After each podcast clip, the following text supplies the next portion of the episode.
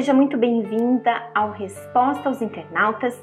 Eu tenho aqui comigo a pergunta de uma amiga que diz: Tenho uma amiga que conheci no FJU e já somos amigas há mais de três anos. Só que de um tempo para cá eu comecei a investir mais na minha vida espiritual, pois quero o Espírito Santo mais que tudo na minha vida. Eu quero me tornar filha de Deus.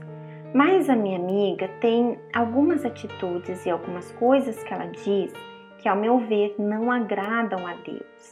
Não quero me afastar dela, mas também não vou deixar nada me impedir de alcançar o meu objetivo. Pode me orientar? Bem, eu imagino que muitas jovens passam por isso no seu dia a dia, dentro da igreja, dentro do FJU, pelo menos aquelas que estão mais atentas a si mesmas e às suas amizades e que também se preocupam em querer agradar a Deus. E eu vou contar para vocês uma experiência minha que eu vivi anos atrás, já como esposa de pastor. Eu creio que algumas de vocês já devem conhecer essa história, mas para aquelas que ainda não conhecem, eu tinha uma amiga que também era esposa de pastor. E nós conversávamos muito, a gente dividia uma com a outra os nossos problemas, as nossas lutas. Só que essas conversas sempre tomavam um rumo carnal. E quando eu falo carnal, é porque não havia fé. E a gente sempre acabava incluindo outras pessoas nessas conversas. A gente se via como vítima. Éramos nós que estávamos sempre certas e os outros que estavam errados. Enfim, em relação a mim, eu posso dizer para você que eu só consegui olhar para os outros. Eu não olhava para minha própria vida. Foi aí que eu conheci a Viviane quando ela chegou lá em Portugal. E nas reuniões de esposa de pastor que ela fazia com a gente, ela tinha esse objetivo, como tem até hoje, fazer com que a nossa fé ela fosse despertada, ao ponto da gente descobrir quem verdadeiramente nós estamos sendo diante de Deus. Ali nós não éramos esposas de pastor, mas almas, simplesmente almas. E foi aí que eu comecei a olhar para minha própria alma. Eu comecei a me descobrir, a ver quem eu realmente estava sendo diante de Deus, que eu não estava tão bem como eu imaginava. Na verdade, eu posso falar para você que eu estava no inferno só que eu não fiquei lá não. Eu comecei a exercitar minha fé. À medida que eu ia descobrindo quem eu era e o quanto isso desagradava a Deus, eu passei a exigir de mim mesma aquela mudança. E à medida que essa mudança ela foi acontecendo dentro de mim, eu procurei partilhar com essa amiga, porque o meu objetivo era que ela vivesse essa mesma experiência.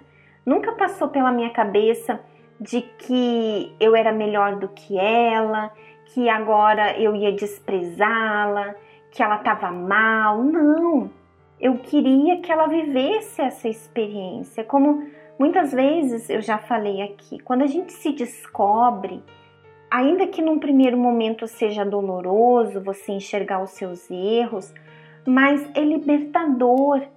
Você se conhecer, você se descobrir, isso faz com que você se aproxime ainda mais de Deus. E era essa experiência que eu gostaria que ela vivesse. Só que ela não aceitou muito bem. Ela achou que eu estava exagerando, que não era bem assim. E na altura eu lembro que eu lutei por ela. Eu não desisti. Assim como Deus não havia desistido de mim, eu também não ia desistir dela.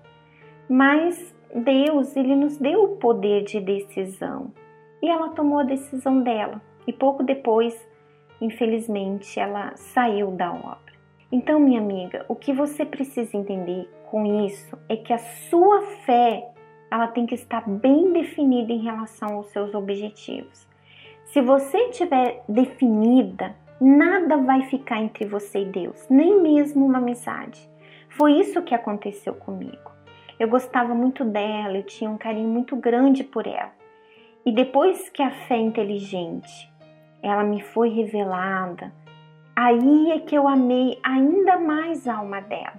Mas eu lembro que eu estava e como ainda estou, disposta a perder o que for, a perder uma amizade, seja lá o que for, por amor à minha alma e por querer agradar a Deus acima de tudo na minha vida.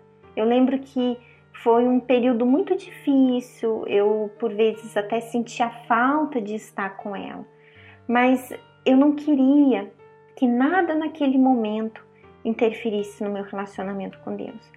Mas entenda também que você, minha amiga, você despertou para essa fé, mas a sua amiga ainda não. Isso significa que você agora vai desprezar ela? Não, pelo contrário, essa pode ser a sua oportunidade de ser testemunho de Deus para ela, ao ponto dela olhar para você e querer que aconteça com ela o mesmo que está acontecendo com você.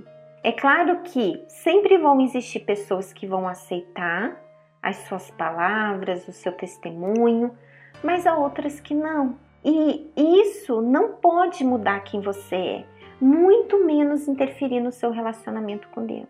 E para você que deseja desenvolver na sua vida espiritual, você que quer se tornar uma pessoa madura na sua fé, você que quer aprender mais sobre as coisas de Deus, você precisa aprender a escolher bem as suas amizades. E veja o que diz a palavra de Deus sobre isso, lá em Provérbios, capítulo 13, versículo 20. Aquele que anda com os sábios será cada vez mais sábio, mas o companheiro dos tolos acabará mal. Sabe o que, que isso significa? Se você investir em amizades com pessoas sábias, você será cada vez mais sábio. O sábio é aquela pessoa que teme a Deus. Então, pessoas sábias, pessoas que temem a Deus, elas vão te aproximar cada vez mais de Deus. Elas sempre vão olhar para sua alma, mesmo correndo o risco de te desagradar. Então, eu creio que a resposta aos internautas de hoje ela é uma ótima oportunidade para você avaliar suas amizades, tá bom? Ficamos por aqui, um grande abraço e a gente volta a se encontrar no próximo sábado. Até lá!